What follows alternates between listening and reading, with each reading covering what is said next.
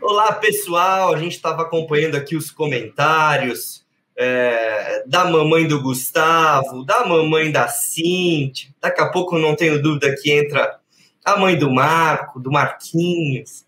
É, Bem-vindos todos aí que estão acompanhando e esperando, assim como nós, ansiosamente por essa que é uma, uma live muito especial, é uma live lançamento de um projeto que foi construído a algumas mãos, revisado a mais mãos ainda e pensado com muito carinho para poder chegar na casa de todo mundo que de alguma forma é, tem a esclerose múltipla como parte de suas vidas.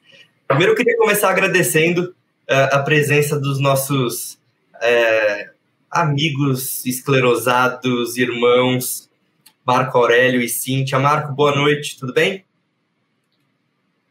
Boa noite a todos, boa noite, Cíntia, boa noite, Gustavo, tudo ótimo. Um prazer estar aqui com vocês. Prazer é o nosso e, e prazer ainda maior uma convidada uh, especial, querida irmã, lá de longe, né, Cíntia? Boa tarde aí.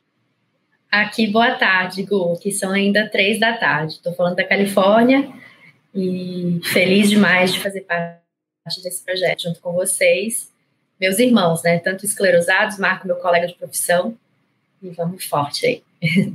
Maravilha, o pessoal já está aqui falando, te adoro, Si, sou fã de carteirinha, a minha mãe que saudade da Cíntia. É, a Cíntia, ela articulou o fã-clube, né? Para quem não, não, viu o backstage, enquanto a gente estava esperando aqui para conectar, a, a, vem, vem gente, coloca uma florzinha de fundo, e eu até fiquei meio sem graça com com o meu fundo de tela aqui, mas tá tudo bem, faz parte.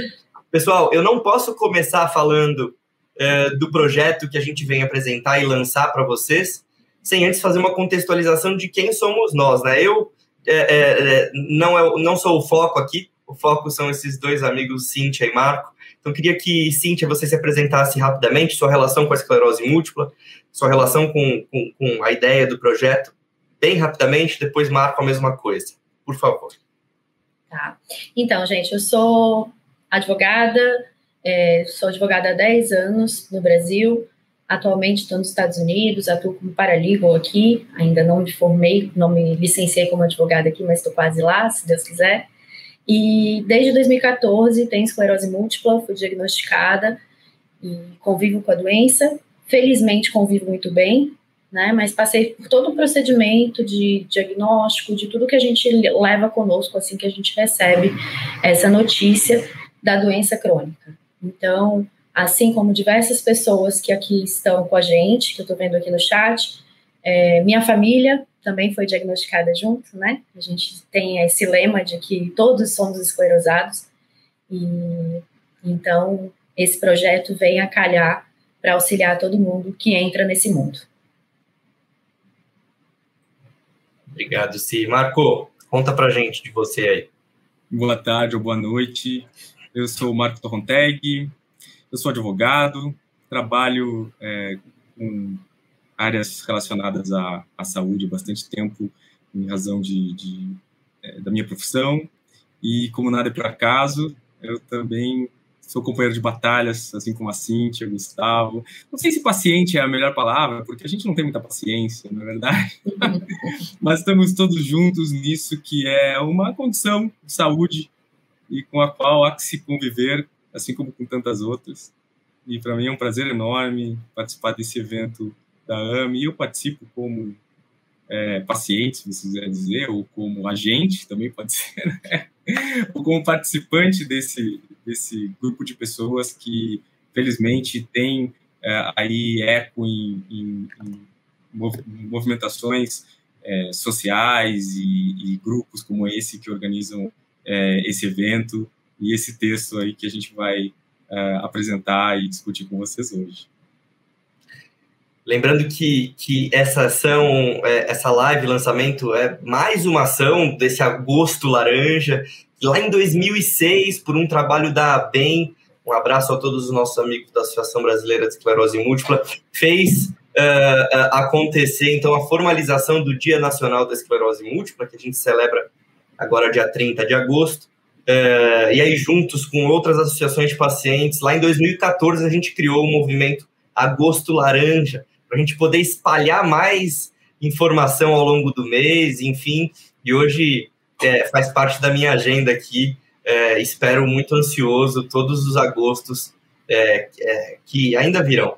É, esse ano, Marco, Cintia, a gente, a gente é, falou é, do Agosto Laranja através do mote respeito e dignidade, né? É, e, e, construir uma campanha, assim como todos os anos a gente define matemática, constru, construir uma campanha a partir da pergunta o que é dignidade para você, é, é, foi, foi um tanto quanto desafiador, porque dignidade é algo um pouco subjetivo, né? mas ao mesmo tempo é, é, é tão múltiplo o conceito de dignidade, que a gente foi ao longo do Agosto Laranja, para quem não acompanhou, tá tudo lá no agostolaranja.org.br, a gente foi abordando tudo aquilo que, de certa forma, nos parecia uma pincelada de dignidade da vida de quem convive com esclerose múltipla, seja acesso à informação de qualidade, isso pode ser dignidade para muita gente, ou mesmo acesso e promoção é, e aprimoramento dos direitos das pessoas que convivem com esclerose múltipla. E é assim que eu puxo, então, o lançamento dessa live, que é um livro que foi construído uh, a várias mãos durante alguns anos, é, que se chama Direitos Múltiplos. Vai ser um grande bate-papo e fiquem à vontade para colocar nos comentários aí o nosso ponto uh, virtual, Julia Gamba, tá aí, um beijo para ela, Julinha, outra esclerosada que trabalha com a gente aqui, vai ajudar a gente nessa moderação. Deixem seus comentários e a gente vai, na medida do possível, tentar trazer para dentro da, da roda de conversa. Marco, esse é um projeto que lá atrás surgiu de uma cabecinha sua, é, é, é, é pensando em como levar informação sobre os direitos que são múltiplos, para as pessoas que convivem com esclerose múltipla. Conta um pouco como que foi aquela sementinha desse projeto que depois virou o livro. Claro, a gente a gente tem que considerar que um, um direito muito importante é o direito a ter direitos e, e de, de engajar-se a, a, a, defender o interesse legítimo de cada pessoa de, e ter clareza disso. E, lá há vários anos, como diz o Gustavo, nós pensávamos como uh, sistematizar alguns, algum conhecimento, alguma informação. É evidente que uma informação a nível geral, não uma informação concreta, mas para um caso específico, mas uma informação que pudesse ser divulgada é, da forma mais simples possível para que as pessoas com esclerose múltipla, seus familiares, seus amigos e interessados no assunto, pudessem ter uma, uma fonte é, confiável e, ao mesmo tempo, ponderada sobre é, os direitos. E, e, e, um direito não pode ser confundido com outras coisas, como vantagens ou como privilégios. Por isso, desde a origem desse trabalho, a gente pensava algo estrutural que eu vejo que ficou até a versão é, finalmente concretizada e brilhantemente concretizada pela Cíntia, que é a seguinte: é separar as etapas da jornada de uma pessoa, talvez com esclerose múltipla. Eu digo talvez porque a primeira etapa da jornada é a etapa do diagnóstico e é como começa os direitos múltiplos. Então, que direitos uma pessoa tem, em geral, com relação a essa etapa de diagnóstico. Aliás, uma nota de rodapé aqui, muitas dessas, desse, muito desse conteúdo, ele seria útil também é, em outros contextos diferentes da esclerose múltipla. Mas aqui o, o foco do livro é falar da esclerose múltipla. Então, a primeira etapa, o diagnóstico. Depois, uma vez que se confirme o diagnóstico, o que, que a gente tem é, de, no direito brasileiro é, que decorre especificamente e apenas do diagnóstico? Dando um passo ainda mais adiante naquelas situações indesejáveis, mas que podem acontecer quando há uma piora no quadro das pessoas com esclerose múltipla, que passem a ter, por exemplo, alguma deficiência. Quais são daí é, é, esses, esses novos direitos ou essas novas possibilidades jurídicas que se abrem? E, por fim, mas não menos importante, como costumam dizer os advogados, um, um, uma, uma, uma parte final dessa estrutura para um convite ao engajamento a defesa dos próprios direitos, no aperfeiçoamento dos direitos, é, que é algo que está cada vez mais em voga em, em, em, matéria de organizações de pacientes e por aí vai. Acho que essa era a ideia que nós tínhamos há alguns anos, não é, Gustavo? E falou muito bem, vários foram os colaboradores disso, e, e agora fico muito feliz de ver o resultado disso tão é, brilhantemente concretizado, com tanta riqueza de detalhes, com, com tantas minúcias, ainda que, como disse, vale repetir, é, é, trata-se de, um, de um, documento informativo, né, sem nenhuma é, pretensão além de informar a todos. E eu vejo que isso foi alcançado de forma muito, muito brilhante. Você, você fez uma, uma excelente apresentação da estrutura do, do livro Direitos Múltiplos, né? É, que foi todo pensado exatamente para os diversos momentos e situações da vida com esclerose múltipla. Eu, como pessoa com esclerose múltipla, é, é, eu, eu, tenho diferentes momentos é, da própria esclerose múltipla sendo manifestados. E para todos os momentos existe, de certa forma, esse olhar da garantia do direito, da promoção do direito, inclusive da provocação da militância e é, da participação social para a gente aprimorar os direitos e a gente vai é, é, falar um pouquinho sobre isso. Eu queria, Cíntia, te colocar já num, num numa fogueira aí e, e, eu lembro quando o Marco falou para mim a primeira vez do, do projeto que, se, que, que, tinha a pretensão de ser apenas uma cartilha e de repente virou um livro. É, é, e, ele, e ele trazia muito claro algumas coisas que ele falou aqui. Então, a primeira delas é que é puramente informativo. A gente precisa municiar a pessoa que está ali com o livro em mãos para que ela seja, de fato, o ator principal né, dessa busca, enfim, pelos seus direitos e da forma que ela quiser fazer isso. Mas a gente se propõe a informar, esse sempre foi o lema da AME, informação é o melhor remédio. E ele falava também, se que ele queria construir algo sem juridiquês, para que as pessoas com esclerose múltipla entendessem o que estava sendo dito ali. Porque, convenhamos, o juridiquês tradicional só entende quem sabe falar juridiquês, né? Cíntia, se você fosse resumir, é, tendo em vista que o Marco já contou um pouco da estrutura do livro Direitos Múltiplos, o, qual que é, que é a grande diferença se, desse livro para as várias cartilhas de direitos, para aquelas apresentações em PDF sobre os direitos das pessoas com esclerose múltipla? Conta para mim, se você tivesse que me convencer a, a a acessar esse conteúdo, qual é a diferença dele para todos os outros que a gente já tem? É, bom, Marco apresentou brilhantemente né, essa questão de toda a estrutura. Como ele falou, a gente começa do diagnóstico, vai no tratamento e fala especialmente sobre os direitos das pessoas que podem vir a ter esclerose múltipla e aquelas que têm, têm agravantes.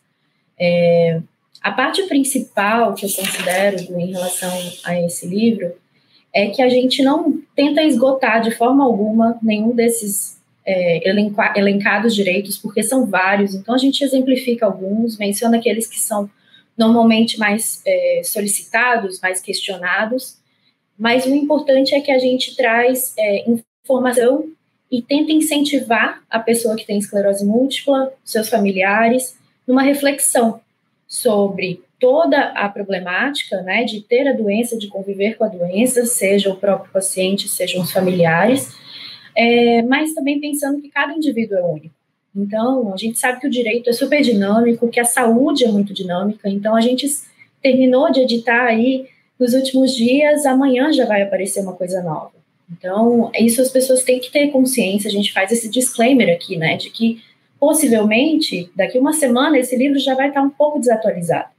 Então, é, é mais, são mais pinceladas gerais, como você mesmo falou, né, sem juridiquês, numa linguagem simples, tanto que cada juridiquês que a gente traz, como por exemplo um precedente judicial, a gente mostra que está falando em juridiquês. Então, se a pessoa não quer ler aquele juridiquês, está tudo bem.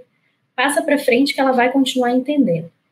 É, e aí trazer realmente essa, essa reflexão de que cada um é particular, cada um vai enfrentar a doença com as suas particularidades. Então, buscar realmente é, conhecer os conceitos e trazer mais informações no dia a dia de todos. O, o Marco foi o responsável pelo prefácio do livro e eu gosto muito de uma frase dele aqui que eu vou, eu vou já apresentar, que ele fala assim, ó, todos temos nossas dificuldades na vida. O importante é decidirmos fazer delas instrumento para boas ações.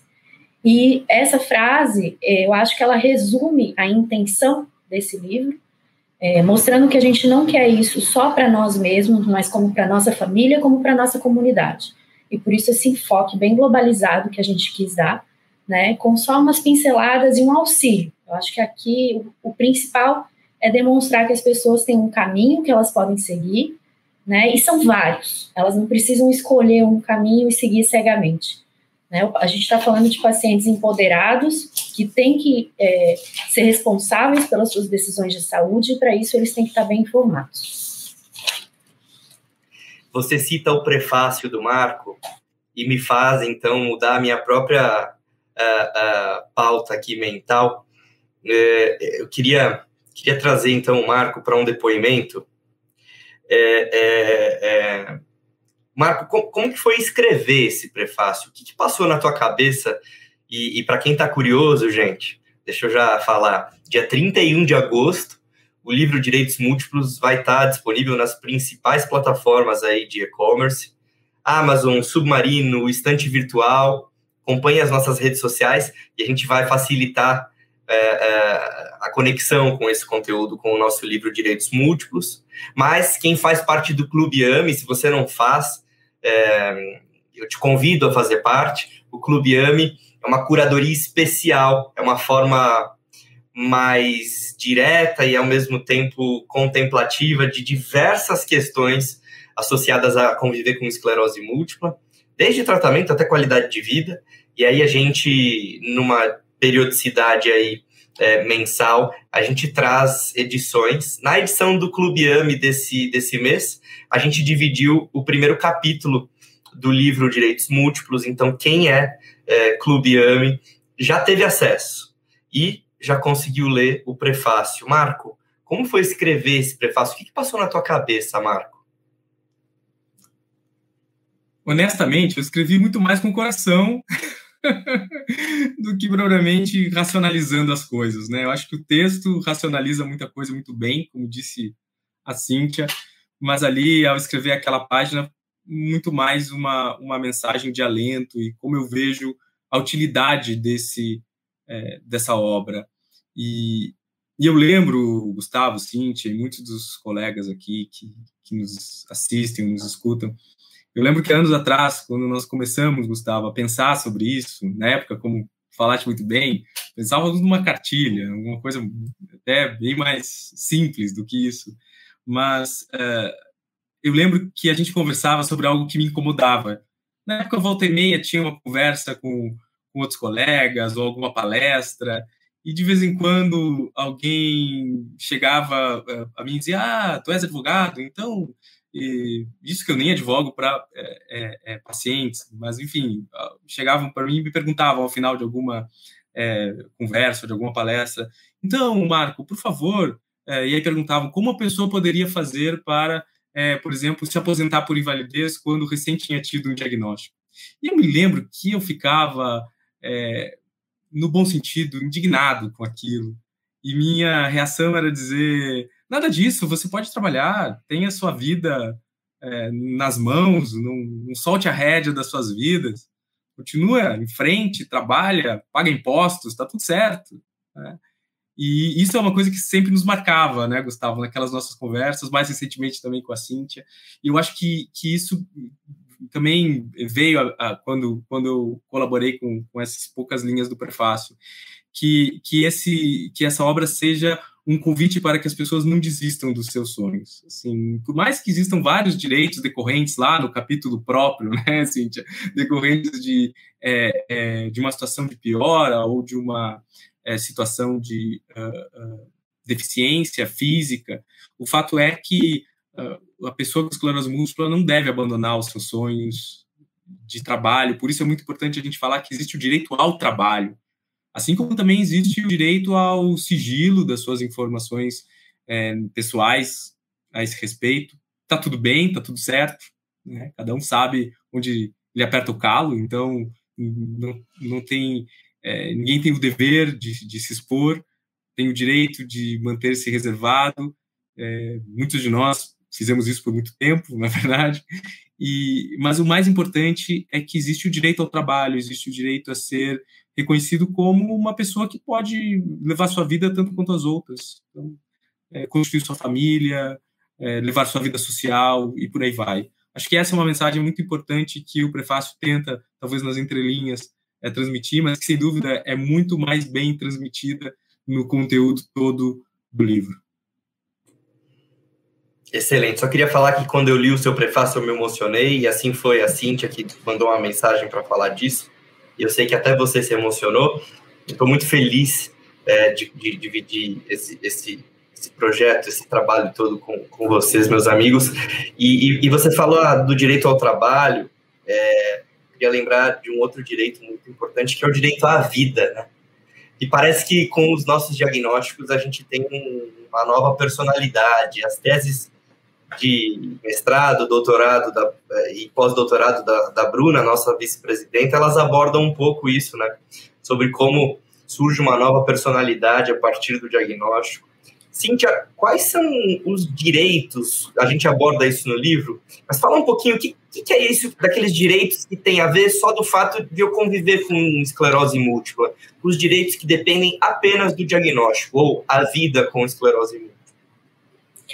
É, legal, deixa só eu puxar rapidinho ali no marco é, a questão do prefácio. Ele resumiu isso, acho que ele não falou essa frase, mas ele resumiu muito bem que o livro todo ele trata a gente dá muito enfoque ao direito de a pessoa com esclerose múltipla de trabalhar e de não sofrer nenhum tipo de discriminação. Esses são os dois enfoques principais do livro, considerando que a gente está falando é, da doença que mais incapacita jovens é, né, no Brasil, são a, a, idade média de aposentadoria dos pacientes de esclerose múltipla é de 30 a 45 anos, então é todo mundo no auge da idade de trabalho, é aquele, né, a gente está ali naquela fome, naquela ânsia, né, por ser alguém e melhorar o nosso entorno. Então, é muito importante que a gente aborde essa questão de trabalho.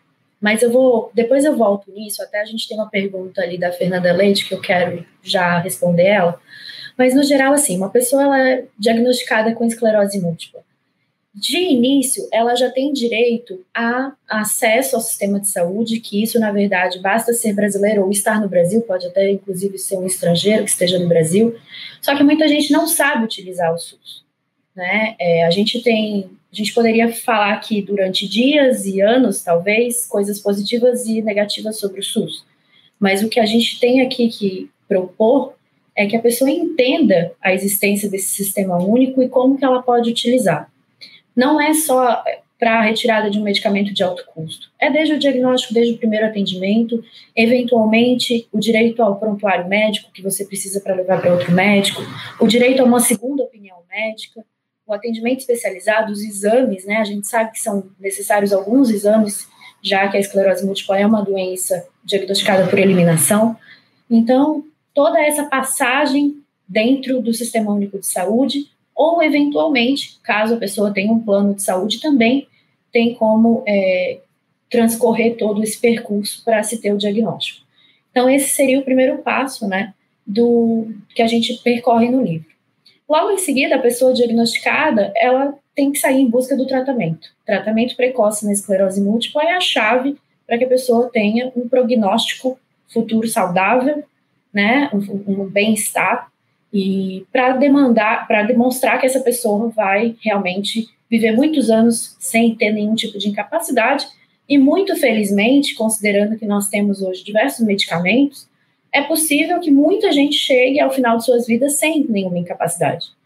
Né? Então, isso que a gente tem que ter em mente, como o Marco falou, buscar sempre se manter ativo, né? Essa é a nossa intenção. A gente quer que a pessoa viva, né? E viver precisa de informação, precisa saber caminho percorrido. É, eu tenho uma, uma passagem, se não foi engraçada, no mínimo é trágica, né? Que eu tive que fazer uso de auxílio doença do INSS E quando eu fui fazer a minha perícia, a minha médica virou, a minha médica perita, né, a que eu fui designada, é, ela queria de todas as formas me aposentar. Eu estava em surto e ela foi o contrário do que todo mundo comenta, né? E ela queria fazer esforço e ela me falava: Não, Cíntia, mas você sabe que você tem esclerose múltipla? Eu falei: Eu sei, eu tô ciente do meu diagnóstico. Tá, mas você sabe que é pro resto da sua vida? Sei. Então, você vai aposentado. Eu, não, eu não vou aposentar. Eu tinha 26 anos, eu queria muito trabalhar. E eu falei para ela: Eu só tô com um surto, né? E vai passar.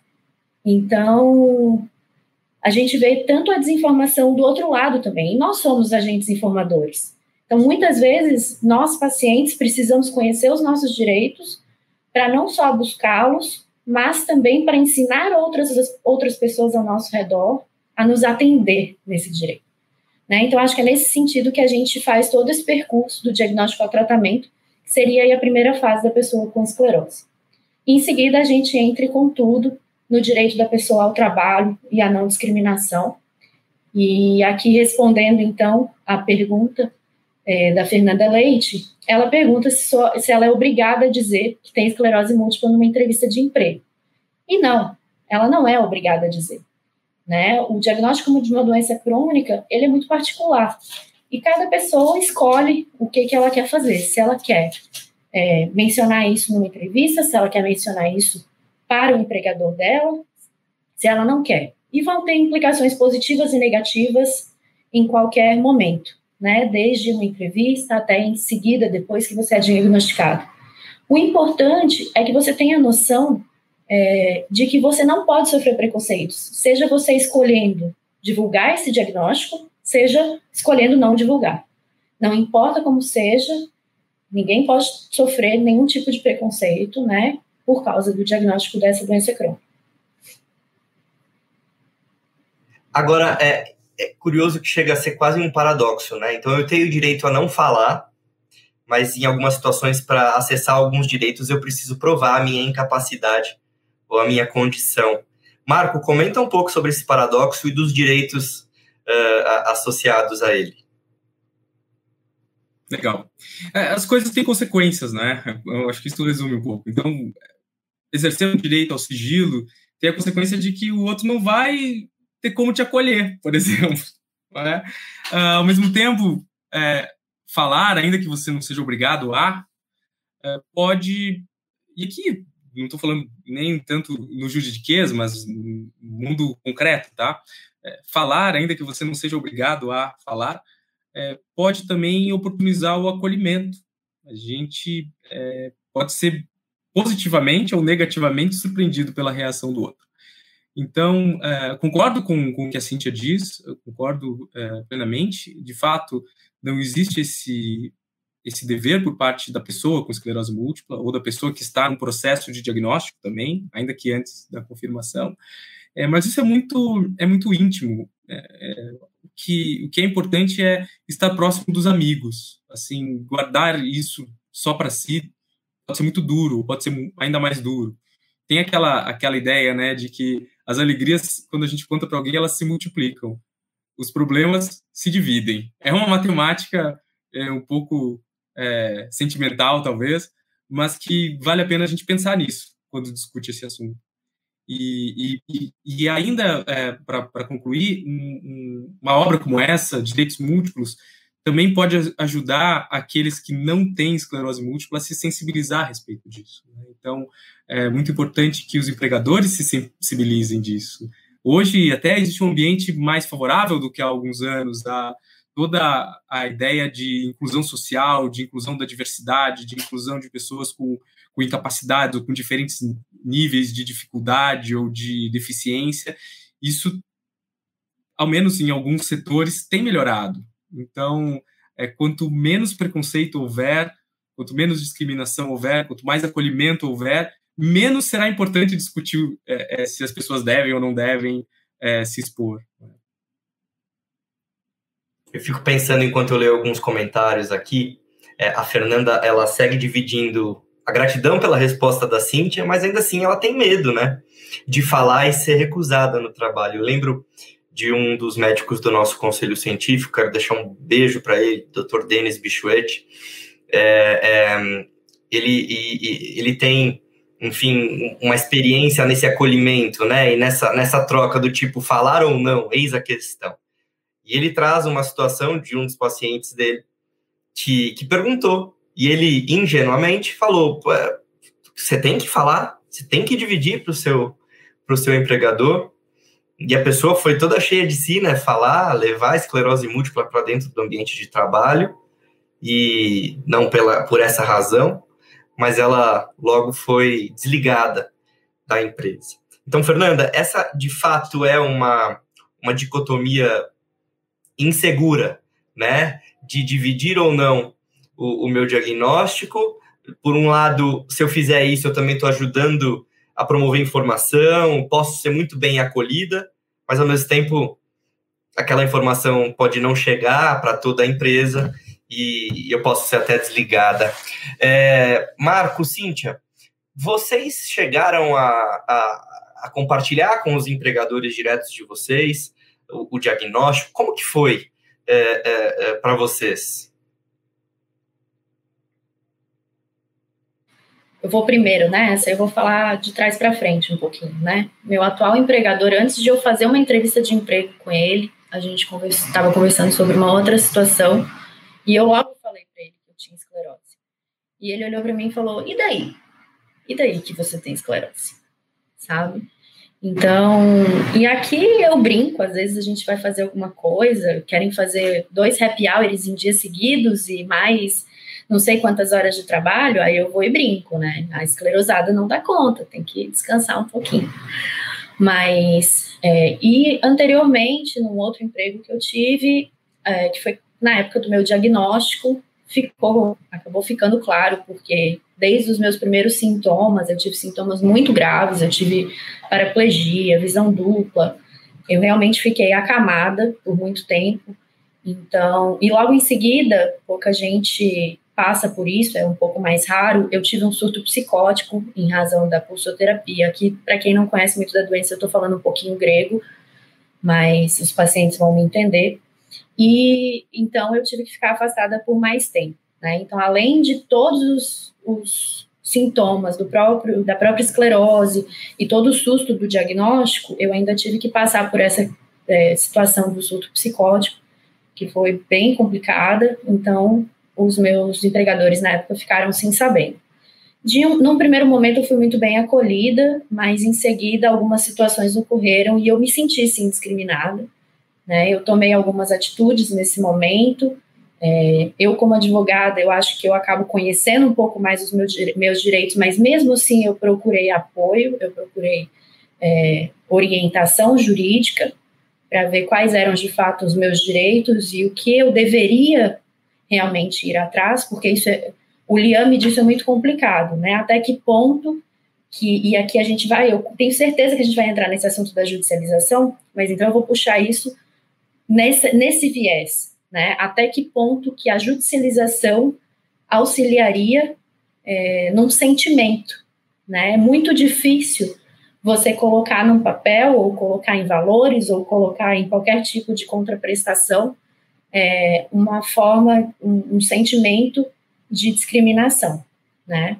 Então, tudo isso tem que ser muito bem abordado, como o, o Marco comentou. Eu acho que o mais importante, mesmo que você não queira divulgar no seu ambiente de trabalho, seja para empregador, seja para colegas, mas o importante é que você esteja cercado de pessoas que podem é, compartilhar das suas dores, né? E, e é, a gente tem um slogan de, uma, de um pessoal aqui de, de doença crônica que fala que dor compartilhada é dor diminuída. É, eu acho que a gente pode pegar isso emprestado muitas vezes. Né? Eu acho que a gente tem esse poder de reduzir as nossas dores quando a gente tem em compartilhar e receber informações de segurança. Marco, eu vou. O tempo urge e as perguntas chegam. Então, é, nesse, nessa, nessa questão ainda de dividir o diagnóstico para o seu empregador, Galmar Marcos Cardoso, vulgo meu pai, um beijo para você também, meu pai. Ele pergunta o seguinte: tá, e se eu omito o diagnóstico num primeiro momento, é, depois o empregador fica sabendo, toma conhecimento e opta pela demissão. Vamos lá. O que, que você tem a dizer sobre isso? Ótima pergunta, Galmar. Um grande abraço. E, bom, é, não existe uma resposta aplicável a todas as situações. Eu acho que cada caso é um caso. Não é, não é tão fácil assim, é, nem para os pacientes e, e, e, nem para os empregadores. Depende muito de cada situação, é, mas via de regra, uh, todo empregador tem o direito de, de ter como empregado quem ele escolher. Né? É claro que a discriminação não pode ser uh, aceita ou tolerada. Então, é, é, depende de cada situação. Tem algumas situações você pode ter um, algo que de fato impeça aquela pessoa de desenvolver aquela atividade. E aí o impasse é muito difícil, não é? Sim, pensando no mundo real, deixa um pouco de lado as, as regras jurídicas. No mundo real, alguém pode estar num momento ou numa situação em que ela de fato não consegue desenvolver as suas atividades ou aquelas atividades profissionais. E, e também é, deixar to, toda, toda essa carga em cima de um empregador específico, eu pergunto se isso seria justo. Por outro lado, alguém com, discriminatoriamente é, deixar de ter um colaborador só por causa de um diagnóstico, não, a, a meu ver, não faz nenhum sentido. Né? Isso se resolve com informação e com a possibilidade de é, ajudar as pessoas com esclerose múltipla a desenvolver atividades nas quais elas consigam é, prosperar. Esse também é um ponto. Uma pessoa com esclerose múltipla pode é, não conseguir fazer uma atividade que lhe exija muito do físico, por exemplo, mas pode fazer uma outra atividade é, e ser um, um, exemplo naquilo. Então, cada caso tem que ser visto é, é, com lupa, Galmar. Não, não existem dicotomias assim com respostas certas para um lado para o outro. Eu acho que a regra aqui é uma regra de bom senso. E, e, o que é o discernimento, né? O que, é o certo e o que, é o errado em cada é, situação concreta. Eu, felizmente, respondendo à primeira pergunta, eu acho que eu sempre tive a graça de ser acolhido e trabalhar é, com pessoas que, é, que cultivavam e que cultivam a diversidade. Hoje, por exemplo, eu, eu tenho a, satisfação de trabalhar num ambiente totalmente inclusivo. E, e isso é muito legal. Mas eu também sei é, que é, no mundo existem exemplos bem diferentes. Então, eu tenho muito respeito e, e, e eu concordo com, com o medo aqui mencionado por uma das nossas colegas no comentário, quando ela disse que, que receia falar. Eu, eu, tenho muita, muita empatia por isso e, e eu concordo, faz, faz sentido. É, talvez é, uma, uma mensagem aqui é uh, não, não tenha uma resposta pronta. Olhe para a situação, converse com outras pessoas, se informe antes de tomar uma decisão essa decisão provavelmente será muito melhor. E, e, e eu quero trazer o comentário da Juliana Mello. A Juliana, ela diz o seguinte: fui desclassificada de um concurso público por ter esclerose múltipla. Está na justiça desde 2013 e ainda não fui nomeada. É, é, pode isso, Cíntia? Não pode? Então, poder a desclassificação acontecer? Pode, porque quem manda no concurso público é o edital dele. Dever isso acontecer? Não deve. Por isso, ela pode procurar né, a, a solução através da judicialização. Entretanto, de fato, a judicialização é extremamente lenta. Tá? É, eu, vou ser, eu vou ser muito hipócrita de dizer que não, realmente isso não pode acontecer, lute pelos seus direitos. Eu mesma mudei, talvez, um pouco do rumo da minha vida quando eu tive meu diagnóstico. Tinha algum concurso público federal que eu tinha é, anseio de, de prestar e acabei mudando o rumo. Aquilo não era um sonho absoluto e eu saberia que eu teria que enfrentar, mesmo que eu passasse depois de estudar, de todos os esforços, eu teria que passar por esse arco caminho da judicialização para poder ser de fato nomeada. Então, assim, existe sim é, essa possibilidade, porque cada edital manda no seu concurso, né? Então, possivelmente, ela está falando de concursos federais, em que tem uma incongruência legislativa. Não vou entrar aqui em juridiquês, mas falando em termos gerais, é, uma legislação fala que a pessoa que tem esclerose múltipla, ela é, se torna inválida e tem que se aposentar, e a outra legislação não fala, não cobre isso, então a gente fica aí sem saber se pode ou não participar desses concursos federais. É, é uma questão que tem que ser vista, obviamente, caso a caso, mas essa seria a, a ideia geral. Então, o caminho realmente seria buscar através da judicialização e aí, infelizmente, sentar e esperar. É essa dura, a, a dura passagem, né, de um procedimento administrativo para um procedimento judicial, que aqui eu acho até que você vai puxar isso em breve, Gu, é, mas o tempo é a questão, né, e é um desgaste, é um desgaste financeiro, é um desgaste físico, um desgaste, um desgaste emocional tremendo, tem que passar por qualquer tipo de judicialização relacionada à saúde, seja para buscar tratamento, seja para é, ir contra uma discriminação no local de trabalho, seja para uma reintegração de uma demissão injusta, seja para auxílio-doença, né, aposentadoria, e como ela, a Juliana aqui comentou, essa experiência que ela teve para ingressar no concurso público, né, para ingressar na carreira pública. Agora, você falou uma expressão, Cíntia, de sentar e esperar, né? Às vezes é, é demora a, a, judicialização do nosso problema, né? E, mas sentar e, e, e, esperar não é algo que a gente pode admitir quando se trata de tratamento. E a Janaína Rocarra, espero ter pronunciado certo, Janaína, ela comenta o seguinte: meu esposo tem esclerose múltipla, fazemos o tratamento por convênio, mas não estou conseguindo mantê-lo no, no, próprio convênio. Procurei o SUS e já tem cinco meses que eu estou esperando para ser encaminhada para um, um especialista. Aí ela ainda divide uma reflexão para todos. Né? Fico pensando é, nos pacientes que não têm nenhum tipo de convênio e que tem que passar por todo esse processo para ter um tratamento. Marco, é, é, será que não é o caso de uma orientação uh, uh, uh, de a gente rever a necessidade de esperar tanto tempo assim. Você falou que a Cíntia falou do direito ao SUS, né, o acesso ao SUS. O SUS ele, ele necessariamente pede que você sente e espere cinco meses para poder ser encaminhado para um especialista. Qual que é o direito no momento do diagnóstico? Como que você consegue exercer é, o melhor tratamento via SUS? Pois é, os, os, neurologistas falam que tempo é cérebro, né? Isso é, é literalmente uma verdade para pessoa que tem é, esclerose múltipla. É, a, a, urgência, quem diz é o médico, a urgência é técnica. Bom, se o médico disser que ali existe uma urgência, do, de acordo com o padrão científico aceito pela medicina, é porque ela existe. Isso é um fato concreto. Né? E, ao mesmo tempo, existe o direito à saúde, como a Cíntia muito bem é, mencionou. Então, ah, não há dúvida que, do ponto de vista do paciente, ele tem é, todo o, toda a razão de buscar garantir esse seu direito. Isso, isso tem que ser feito é, é, de maneira bem uh, uh, uh, ágil, muitas vezes, por conta da, da situação concreta.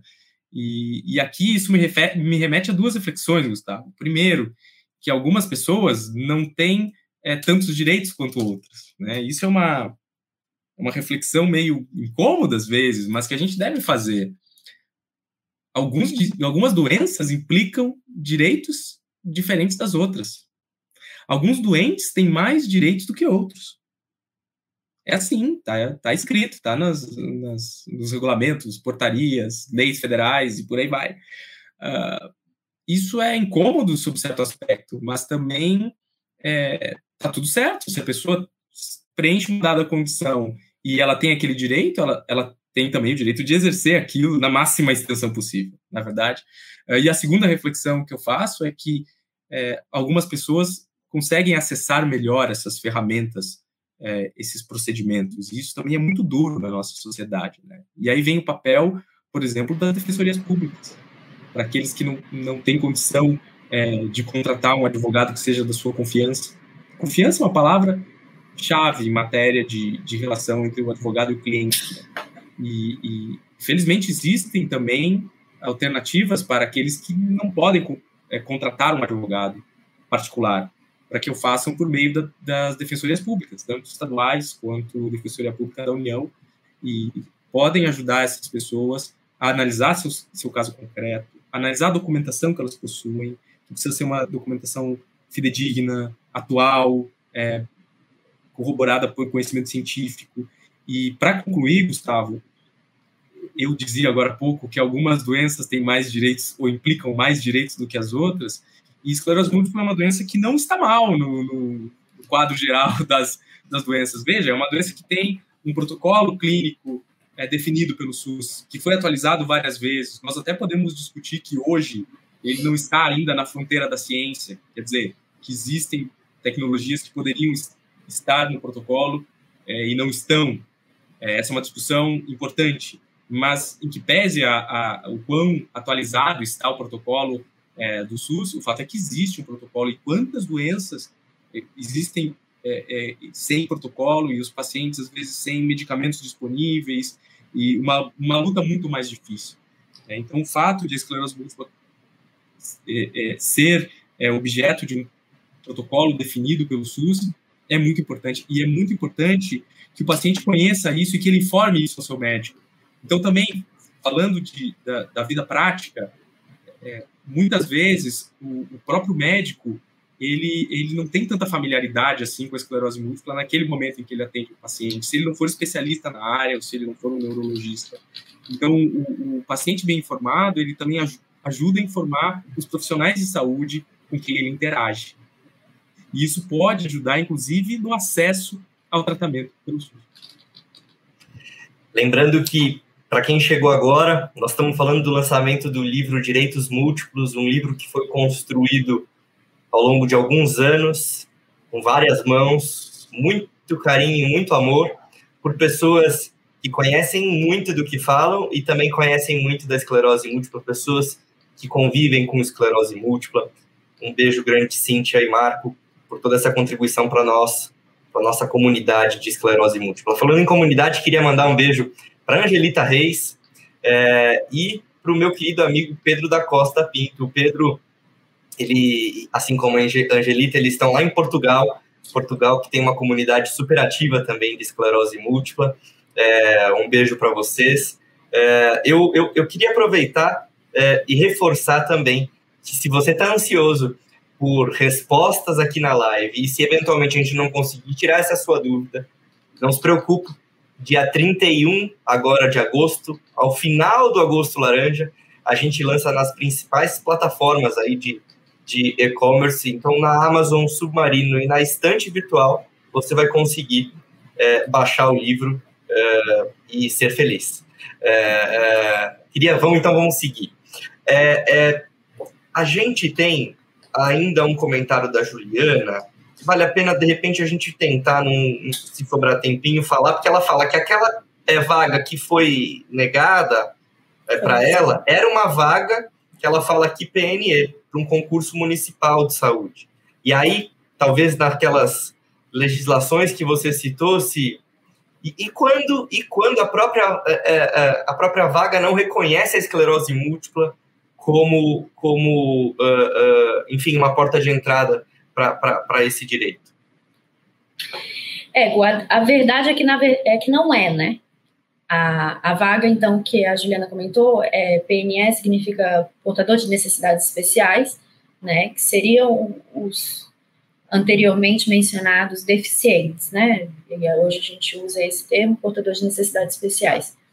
É, a esclerose múltipla em si, ela não é uma necessidade especial, ela não é uma doença incapacitante. Ela tem sim algumas é, especificidades em relação à legislação, inclusive para fins de aposentadoria, como a não necessidade de, de cumprimento de carência, mas é, a gente ainda tem alguns passos a andar. Por que isso? A esclerose é dinâmica, né? Assim como os pacientes são, as, os sintomas e sequelas de cada um vão depender muito de como a doença está ativa ou não, o tipo de doença. A gente tem quatro tipos diferentes de esclerose, ela pode atingir todo o sistema nervoso central em diferentes locais. Então, não é uma regra. Quem tem esclerose está é, incapacitado ou poderia participar de concursos públicos em é, vagas de necessidade especial. Então, eu acabei respondendo a Juliana de uma forma equivocada, porque, na verdade, a briga dela é um pouquinho diferente, né? Ela quer comprovar que ela tem, sim, é, os requisitos necessários para preencher aquela vaga especial. E aí sim é uma questão um pouco mais complexa, bem pontual, porque ela vai ter que passar por perícia e demonstrar que de fato ela preenche aqueles requisitos, especialmente por ser um concurso municipal, em que o edital manda ainda mais, né, aquilo que eu comentei anteriormente.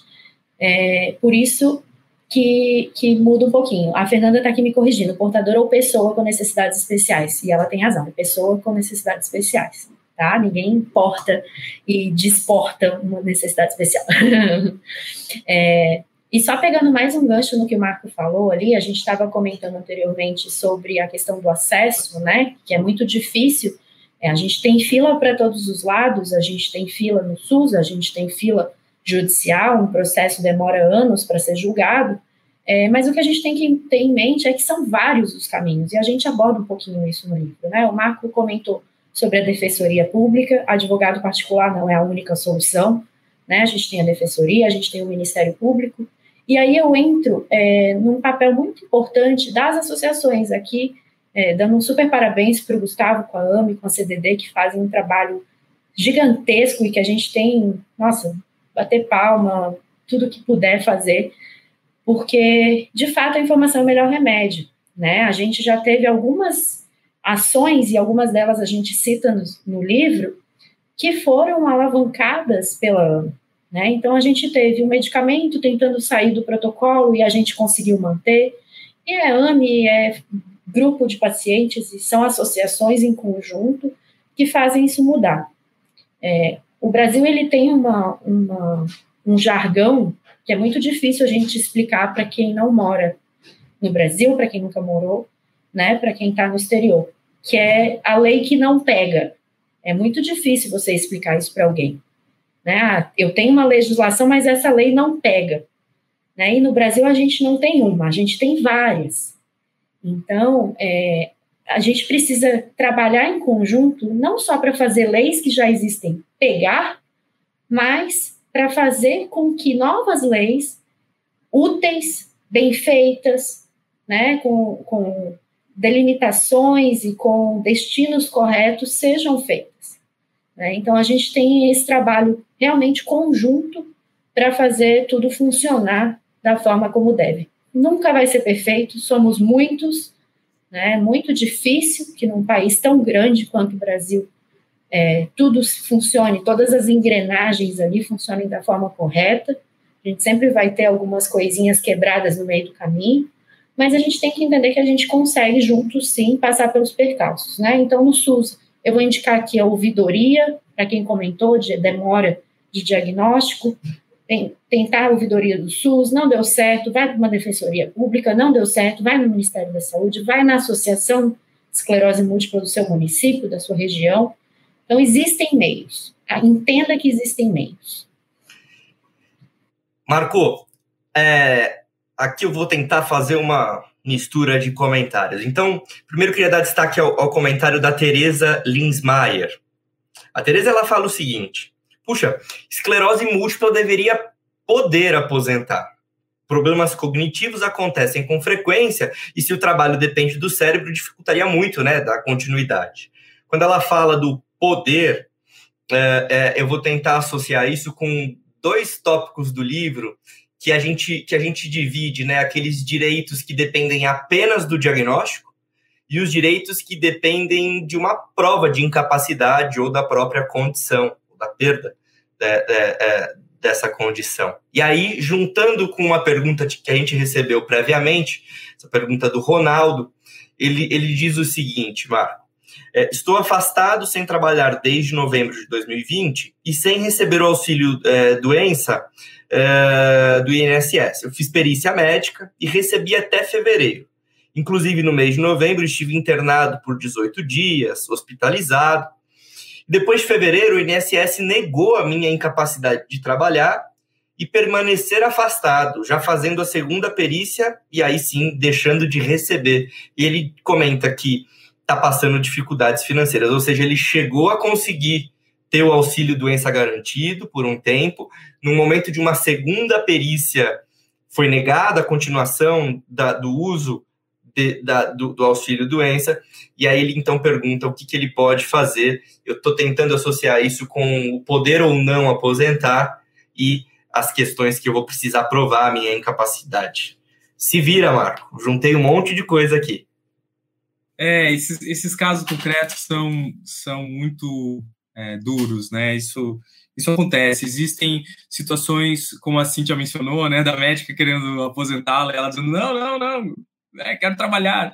E existem situações diametralmente opostas de pessoas que é, preenchem os requisitos legais e, no entanto, não têm o seu direito reconhecido. Acho que é importante dizer duas coisas aqui. Primeiro, é, é importante que existam esses requisitos é, legais e documentais. Por isso que cada análise tem que ser é, é, concreta e bem fundamentada.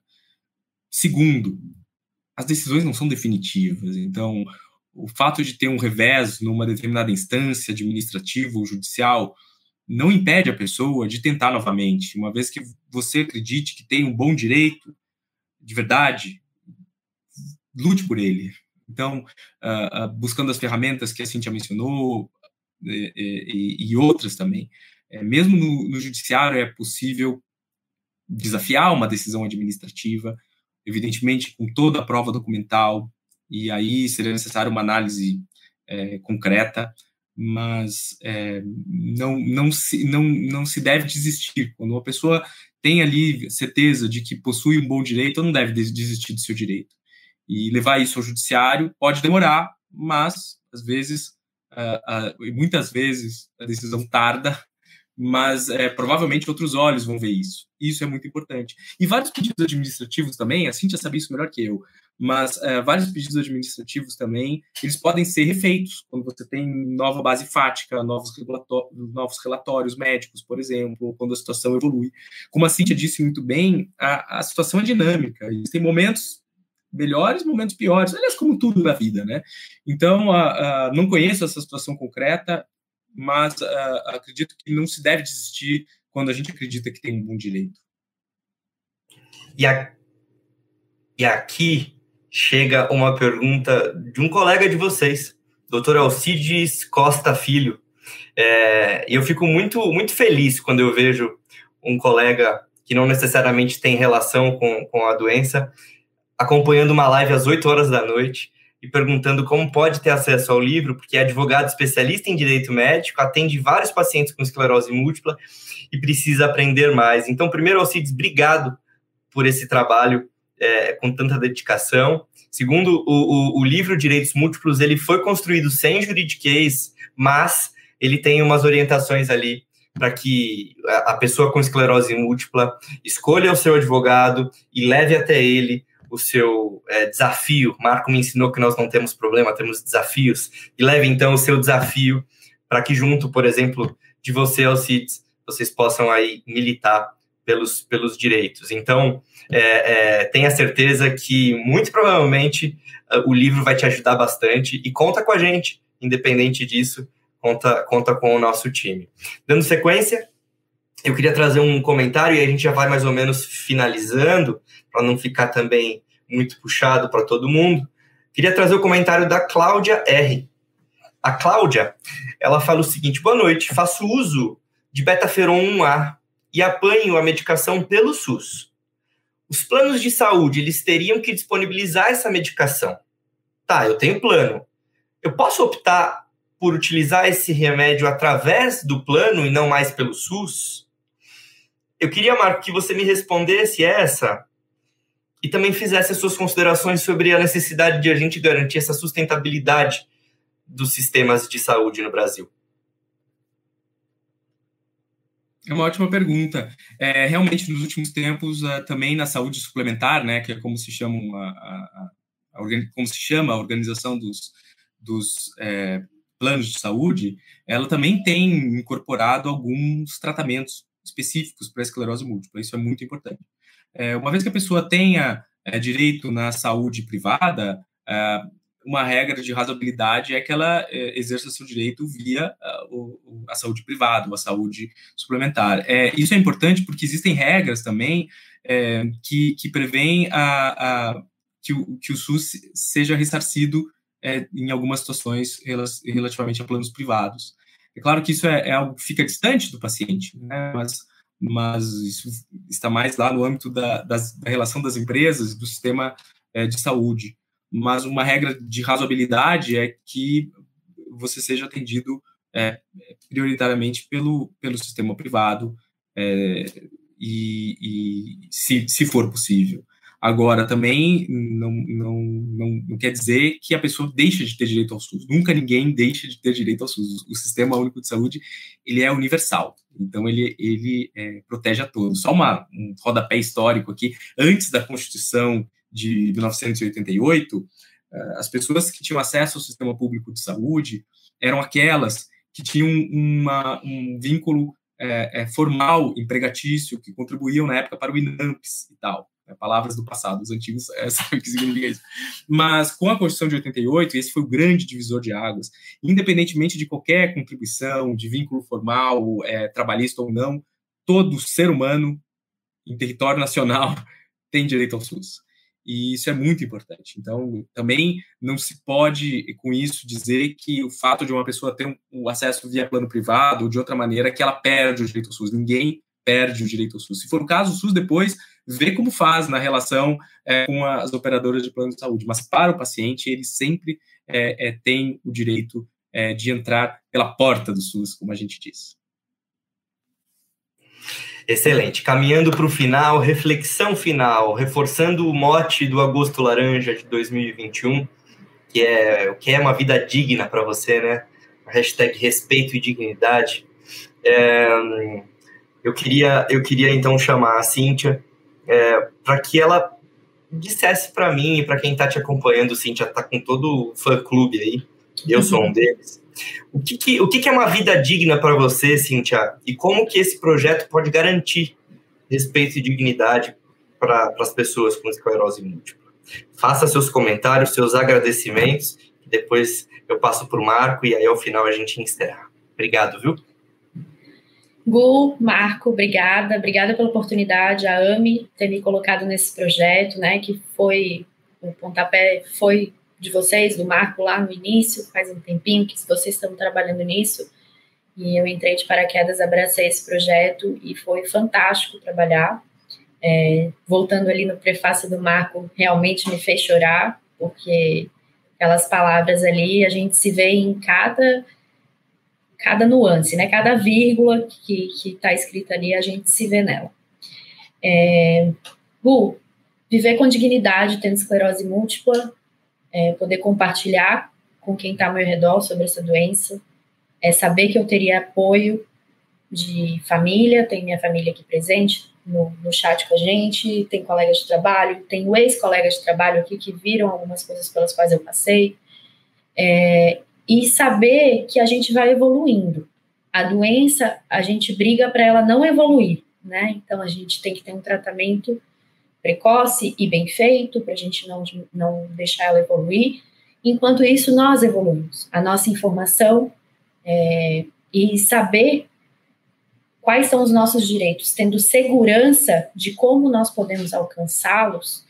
É, lembrando que todo direito ele traz por trás é, os, os, juristas, né, que estão aqui, o Marco, nosso colega, Alcides, que está aqui também, é, todo direito ele traz por trás uh, uma restrição, né? Se você tem alguém na sociedade que precisa de um direito, que precisa de algo além, é, você vai deixar de atender alguma outra situação, né? Todo nenhum recurso é infinito e recursos financeiros muito menos. O INSS, por exemplo, em 2020 é, gastou mais de 410 milhões com as pessoas que foram afastadas ou aposentadas com esclerose múltipla. E isso, esse é um dinheiro que pesa em outras partes do orçamento, seja federal, estadual, municipal, seja atendimento de tratamento médico, seja qualquer situação né, que seja necessário alocar orçamento público. Então, a gente tem que ter em mente que tudo aquilo que o paciente possa fazer para diminuir essa situação, ele tem que buscar, porque isso faz parte da dignidade dele, faz parte dele alcançar os seus direitos com o menor esforço possível. Né? E eu acho que a informação é o primeiro passo para isso, é isso que a gente tenta passar com esse livro. Direitos Múltiplos está aí como uma porta, uma janela, para que o paciente, a pessoa, a familiar, olhe por essa janela e veja que tem um mundo lá fora que ele tem que descobrir sozinho. Né? Então, estou é, aqui sempre é, auxiliando no que for possível. A Ami é minha parceira de coração, não importa onde eu esteja. Vocês, né, o meu irmão, Marco também, nosso gaúcho querido, e que tudo que tudo flua aí, que vocês que vão adquirir esse livro, que vão fazer essa leitura, consigam apreender tudo isso que a gente quis passar, consigam entender que com uma maior segurança sobre os seus direitos, qualquer cidadão vive melhor, né? Então, muito obrigada, muito obrigada para quem esteve aqui com a gente e uma boa noite para vocês. Eu que agradeço, Cíntia. É, é, eu, eu, eu sou administrador de formação e eu acho que talvez eu, eu resumiria bem a função de um bom administrador se eu dissesse que é, é, encontrar as melhores pessoas para desenvolver determinado trabalho é função de um bom administrador. E quando eu pensei em montar a AME, eu sabia, né? Até porque é importante a gente saber as nossas limitações. Eu sabia que eu não conseguiria fazer tudo aquilo que estava na minha cabeça. E foi assim que eu fui conhecendo cada uma das pessoas que hoje entraram para minha família, né? Foi assim que a Bruna virou irmã, eu virei padrinho do filho dela, do Chico, um beijo. Foi assim que eu conheci o Marco, e hoje os nossos filhos, se não fosse a pandemia, estariam juntos agora, nesse momento, mas a gente já está tentando marcar para esse encontro histórico. Não fosse não fosse a esclerose múltipla, não fosse essa necessidade de encontrar as melhores pessoas para as tarefas, eu não encontraria a Cíntia é, e a família inteira dela, que eu deixo aqui um beijo gigantesco. E, e eu sou muito grato a, a, ao trabalho que vocês dois aqui representando, né, o livro Direitos Múltiplos, e tantas outras pessoas que fizeram desde aquela arte bonita da capa, é, a, o Bruno que assessorou o Marco lá atrás, enfim, é, é, tanta gente envolvida e eu só posso ser grato e talvez me sentir orgulhoso de ter escolhido é, é trazer para perto é, é, dessa iniciativa que eu só comecei e aí virou aquilo que virou é, trazer vocês. Marco, para você, o que é uma vida digna, né? E como que esse projeto pode garantir dignidade, respeito para as pessoas com esclerose múltipla? Já faz seus agradecimentos finais aí, que eu venho com os recadinhos do Gugu e aí encerro a live. Muito bem. Vida digna é uma vida completa. É a gente poder trabalhar, ter a, ter a nossa família, a nossa vida é, social, nossas obrigações, nossos problemas para resolver também, os perrengues diários e tudo isso. Essa é uma vida digna, é uma vida completa.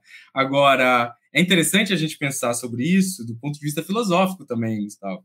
É, tem um, um, filósofo iluminista, Emmanuel Kant, que ele teorizou sobre isso, ele escreveu sobre esse assunto. Ele disse assim: olha, a dignidade é o valor absoluto das pessoas, uma oposição ética ao valor relativo das coisas. Aí ele vai concluir: as coisas, elas têm um valor relativo, que a gente chama de preço. As pessoas, elas têm um valor absoluto, que vale sempre, e todos têm esse mesmo valor. E como é que a gente chama o valor das pessoas? Dignidade. Acho que isso é muito legal, sensacional pensar nessa, nessa ideia de dignidade como um valor absoluto das pessoas. E é por isso que as pessoas têm que respeitar as outras como a si mesmas, têm que levar suas vidas independente de uma condição pior ou melhor. É, todo mundo tem ah, os seus problemas para administrar, sua cruz para carregar, e tá tudo certo. É? Então a vida digna é um pouco essa vida completa em que a gente entende que, que existe um valor maior aí é, é, que independe de esclerose múltipla e qualquer coisa que o valha. Né?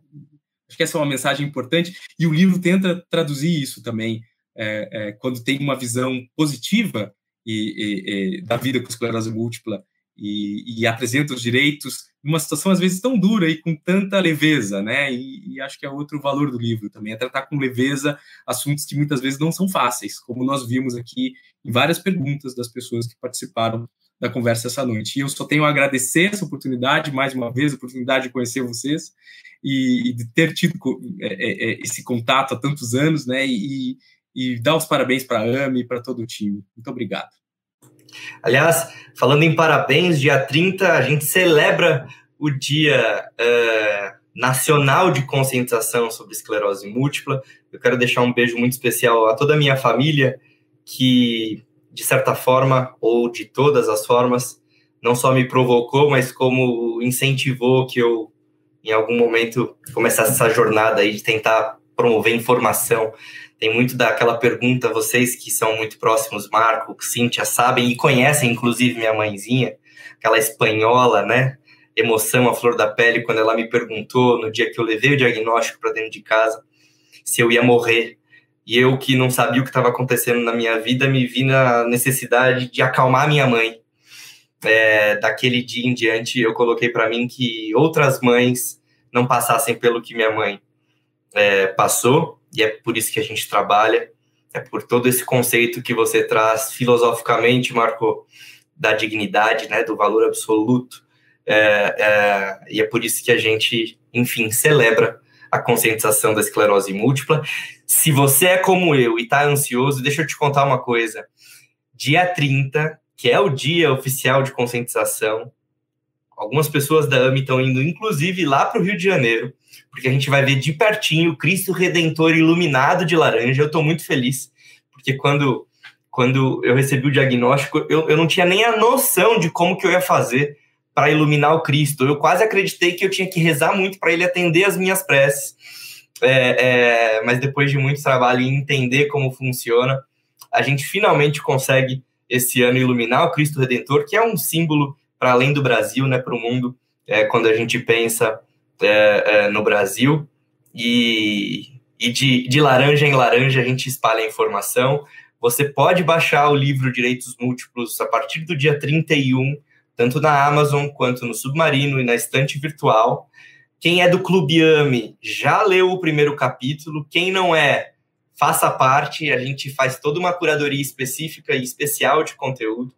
E para você que deu parabéns aqui para a live, falou que adorou o conteúdo, a gente vai acompanhar para ver se você baixou o livro lá, porque é, ontem eu comentava que uma das grandes coisas que a esclerose me ensinou é da responsabilidade que eu tenho em me manter bem, dessa auto é, responsabilidade. A gente tem, de certa forma, o conforto de terceirizar muitas vezes os nossos diagnósticos, mas quem melhor que nós para cuidar de nós, né? Então, um beijo especial a todos, a todo o time da AMI. Júlia, você, essa esclerosada que não apareceu aqui hoje, mas que tanto apoia todo o trabalho de comunicação da AMI, eu sou muito grato por também ter te conhecido, obrigado. Ela falou que ia chorar, que estava chorando, e como não dá para projetar o comentário dela, eu falo aqui ao vivo. E é isso, pessoal. Boa noite para vocês, bom descanso. Muito obrigado. Você acabou de ouvir um material produzido pela AMI CDD. Se você gostou deste conteúdo, acesse nossos sites amigosmúltiplos.org.br e cdd.org.br e conheça ainda mais sobre o nosso trabalho. Apoie com uma doação à nossa causa e nos ajude a fazer a informação de qualidade sobre doenças crônicas chegar cada vez mais longe.